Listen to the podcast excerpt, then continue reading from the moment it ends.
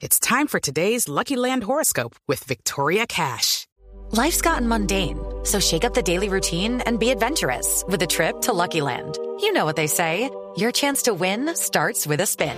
So go to LuckyLandSlots.com to play over 100 social casino-style games for free for your chance to redeem some serious prizes. Get lucky today at LuckyLandSlots.com. Available to players in the U.S., excluding Washington and Michigan. No purchase necessary. VGW Group. Void where prohibited by law. 18 plus. Terms and conditions apply. Boombox. ¿Qué tal? Bienvenidos a esta actualización de noticias. Como siempre, les saluda Slobodan Wilches.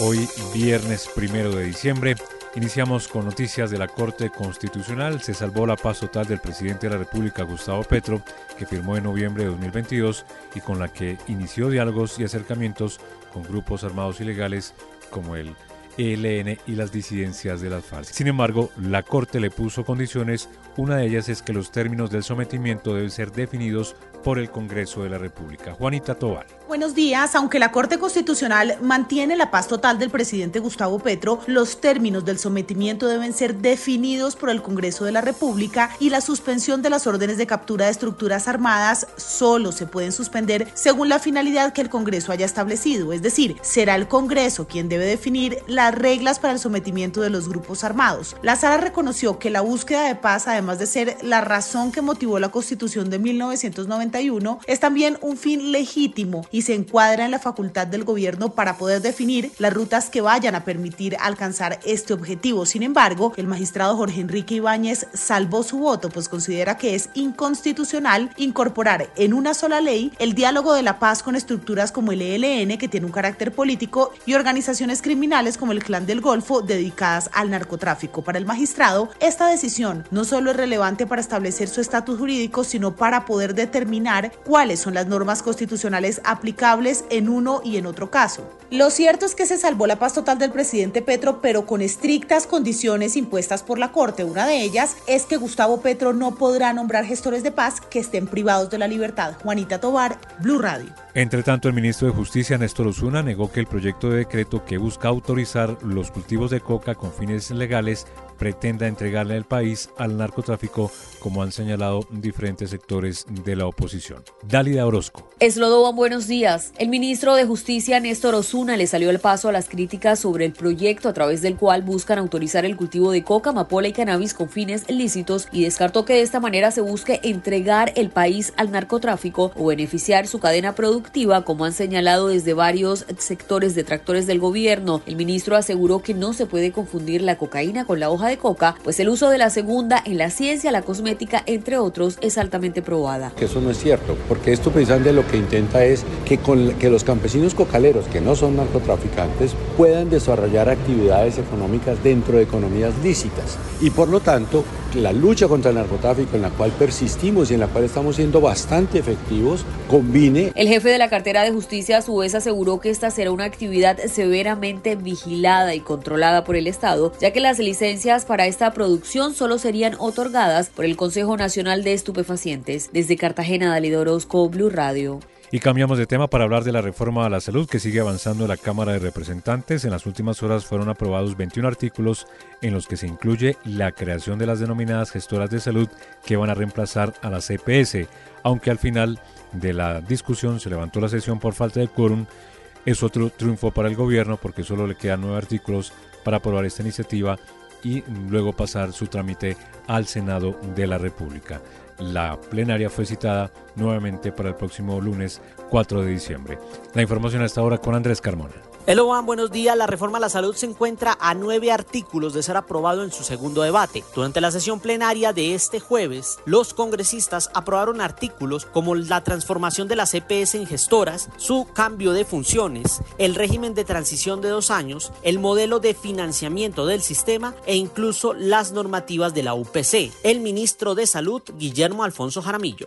Tengo que felicitar a a todas las representantes y a los representantes por el trabajo arduo que han hecho. Ha sido una semana bastante productiva, muy discutida. Queda entonces la discusión de estos nueve artículos que tendrán que ser aprobados con mayoría calificada, es decir, se requerirán 95 votos a favor y que tienen artículos especiales como los de consulta previa y el que le otorga facultades especiales al presidente de la República. Andrés Carmona, Blue Radio. Y 20 exministros de salud publicaron una carta abierta en la que advirtieron nueve reparos de la reforma a la salud que se debate en el Congreso aseguraron que la iniciativa tiene vicios de forma y también de trámite, además de que ha sido discutida en bloque sin profundizar en temas claves para la salud de los colombianos.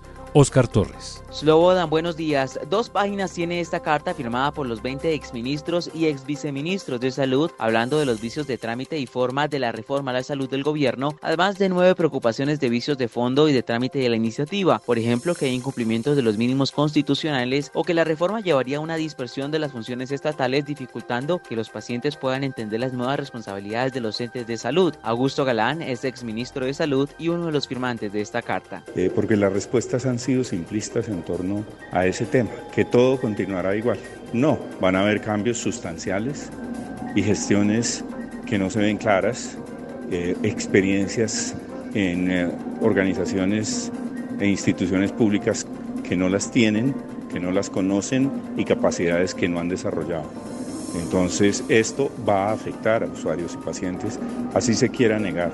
Uno de los puntos que trata esta carta es la asignación directa de los recursos a los CAPS, que generará, dicen ellos, ineficiencia y menor protección financiera. Esto fue lo que llevó al presidente Gustavo Petro a que respondiera y defendiera la creación de esos CAPS. Aseguró que los actuales pacientes graves seguirán en sus tratamientos médicos en las mismas clínicas y hospitales y que lo único que cambia es que se les pagará directamente a las clínicas y hospitales según la facturación auditada. Además, defendió la votación en bloque que se está dando de la reforma, diciendo que los firmantes de la carta saben que se puede votar de esta manera y dijo que ellos mismos lo propusieron en el pasado muchas veces. Finalmente, aseguró que el proyecto de ley de reforma a la salud lleva un año de discusión, mucho más que la ley 100 que ellos defienden. Oscar Torres, Blue Radio.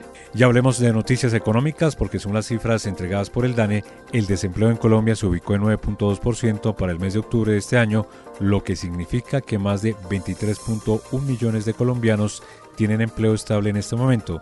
De igual forma, el DANE aclaró que las ciudades con menor desempleo fueron Leticia y también la ciudad de Bucaramanga. Boris Tejada. Eslobodan, buenos días. Piedad Urdino, la directora del Departamento Administrativo Nacional de Estadística DANE, reveló que la cifra de desempleo para octubre de 2023 se ubicó en 9.2%, dato inferior al que se registró en el mismo mes del año anterior, cuando llegó a 9.7%, lo que evidencia que la tasa de desocupación en Colombia bajó por quinto mes consecutivo. Por ciudades, las que registraron una mayor tasa de desempleo en Colombia fueron Arauca y Quibdó, mientras que en las que menos se presentan personas desocupadas son Leticia y Bucaramanga. Bogotá, la capital del país, registró una cifra de desempleo en octubre de 10.5%. Así lo dijo la funcionaria. La tasa global de participación en la línea roja 64.0, la tasa de ocupación 58.1 y la tasa de desempleo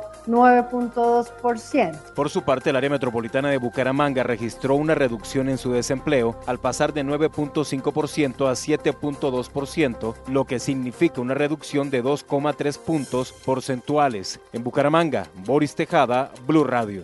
Y nos vamos para la ciudad de Medellín porque las autoridades tienen todo listo para las dos fechas de los conciertos de Carol G en la capital antioqueña, que inicia sus presentaciones hoy en el Atanasio Girardot. Varios sectores de la economía, entre ellos el hotelero y el turístico, esperan verse muy beneficiados. Julián Vázquez en Medellín. Camila, aunque solo hasta las 4 de la tarde se abrirán las puertas del estadio Atanasio Girardot, desde las 10 de la mañana los asistentes al Mañana Será Bonito Fest podrán acceder a la unidad deportiva para disfrutar del festival que tendrá artistas invitados, restaurantes, atracciones mecánicas y muchas sorpresas más previas al show. Serán 90 mil las personas que asistirán a las dos fechas, entre ellos miles de turistas, por lo que el sector hotelero espera aumentar su ocupación para fin de año. Por su parte, la administración distrital calcula una derrama económica cercana a los 11 millones de dólares y en las calles los artículos de la cantante paisa ya se venden como boletas para los recitales.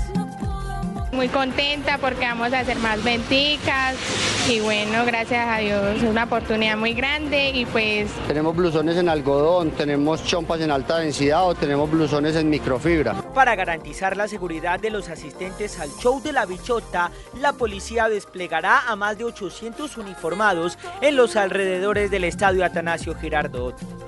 En Medellín, Julián Vázquez, Blue Radio. Y cerramos con deportes porque en la cuarta fecha de los cuadrangulares de la Liga Colombiana, Medellín derrotó a Millonarios y es el nuevo líder del grupo, Cristian Marín. Finalizó la cuarta fecha de los cuadrangulares semifinales del fútbol colombiano. Ayer se jugaron los partidos correspondientes al grupo B. Nacional de visita derrotó un gol por cero al América de Cali con un hombre de menos gran parte del partido tras la expulsión sobre los 14 minutos del guardaballas Kevin Mier. Resultado importante que vuelve a meter en la conversación al conjunto verdolaga. A segundo turno en el estadio metropolitano de Ditaires, el Independiente Medellín se impuso dos goles por uno frente a Millonarios. Los tres goles llegaron por la vía de la pena máxima, en un arbitraje de Luis Matorel que podría ser polémica. Este resultado le permite al poderoso de la montaña llegar a nueve puntos, igualar a Millonarios, pero parcialmente sacarle ventaja al cuadro embajador porque tiene mejor posicionamiento en la fase del todos contra todos. A propósito de Atlético Nacional, una victoria importante que le da nuevamente vida y esperanza de estar en la resolución del campeonato, por lo menos así lo ve el técnico verdolaga John Jairo Bonner. El, el, deseo y el anhelo de sacar adelante lo que día a día hemos venido hablando de la posibilidad, mientras que matemáticamente tengamos la opción, vamos a, ir eh, detrás de esa opción. Y, bueno, creo que, es que realmente hay muchos valores, son muchos los valores que, que hoy creo que, que, se resaltan y, y de verdad que me, me, alegra muchísimo por ellos, por los muchachos y por sus familias. El grupo B tiene comandando al Independiente Medellín con nueve puntos, Millonarios aparece con nueve puntos, tercero es Atlético Nacional con seis puntos y en la cuarta casilla sin puntos aparece el América de Cali. La próxima fecha se estará jugando el fin de semana con los siguientes partidos. El sábado Tolima Águilas Doradas, Deportivo Cali Junior de Barranquilla. Entre tanto el domingo Nacional enfrenta al Independiente Medellín en el Clásico Paisa y el América se mide en su casa a Millonarios. Cristian Marín en Blue Radio. Y hasta aquí esta actualización de noticias en Blue Radio. Como siempre les acompañó Slobodan Wilches. Que tengan un feliz fin de semana.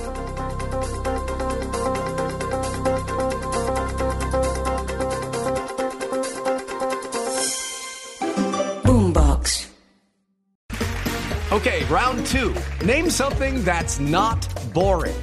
A laundry? Ooh, a book club. Computer solitaire, huh?